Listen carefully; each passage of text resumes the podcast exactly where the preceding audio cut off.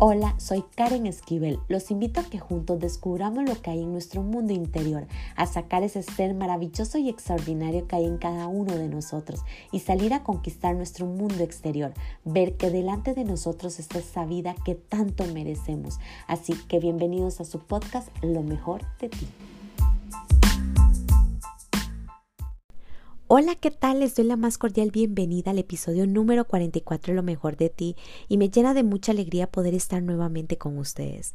En este episodio les traigo una reflexión sobre el enojo. Tenemos ese paradigma de que los sentimientos como el enojo, la angustia o la tristeza no son buenos de expresarlos, sentirlos y aceptarlos, lo que mi opinión personal es todo lo contrario. No podemos ocultar o reprimir estos sentimientos, ya que empezaríamos a dañar nuestra alma y en nuestro plano físico hasta enfermaríamos nuestro Claro que estoy de acuerdo que no podemos vivir mucho tiempo sosteniendo esas emociones.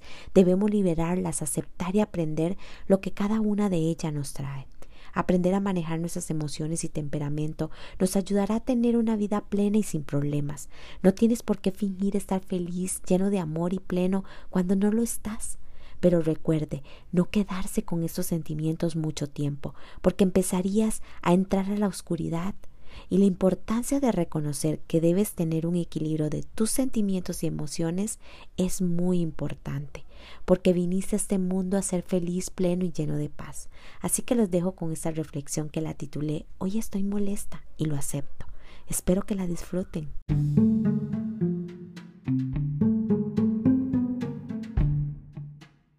Mi corazón hierve y hoy no es de amor. Estoy molesta y aunque intento sacar esta energía de mí, no lo consigo o al menos no quiero hacerlo. Quiero permitirme sentir por unos minutos más esta emoción. Pero ¿por qué estoy molesta?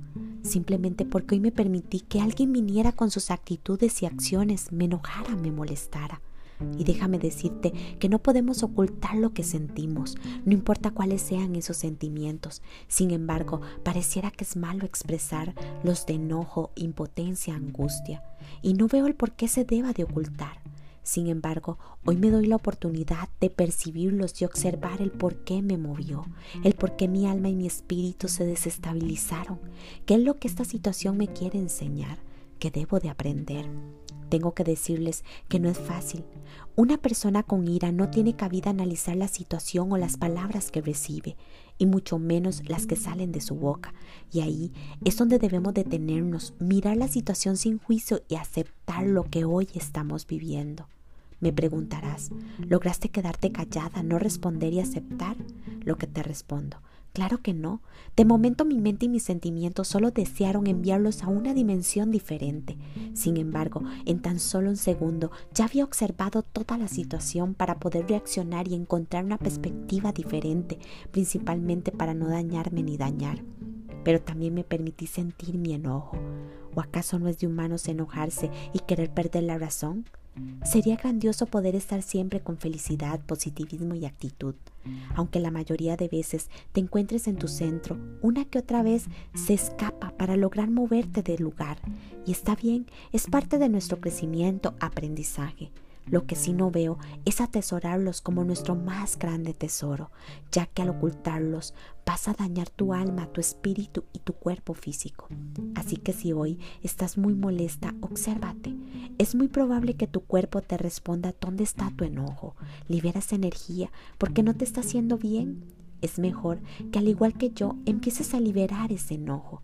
No eres algo extraño, eres un ser humano y tampoco puedes presentarte al mundo con tanta perfección y paz, porque cuando te equivoques o pierdas tu paz, sí que te van a ver como algo extraño, de otro planeta. Tienes derecho a equivocarte, a enojarte, sentirte triste, angustiada y con ira. Lo que tienes que procurar es no estar todos los días de tu vida con estas emociones. Recuerde, puedes percibirlas, vivirlas, aprender y aceptarlas con amor. Solo ahí te asegurarás que no se queden en tu cuerpo, en tu corazón ni en tu alma. Eres un ser grandioso y el equilibrio de todo esto es lo que te hace única y maravillosa.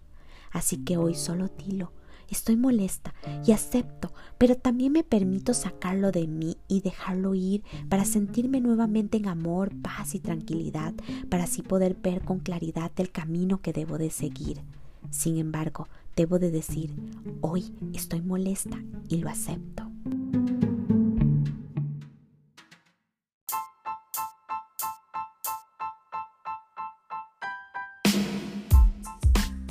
Recuerden sacar ese ser extraordinario y maravilloso que hay en cada uno de ustedes. Crean de este contenido algo de grandeza para sus vidas y compártalo a todos aquellos que creen que les puede ayudar.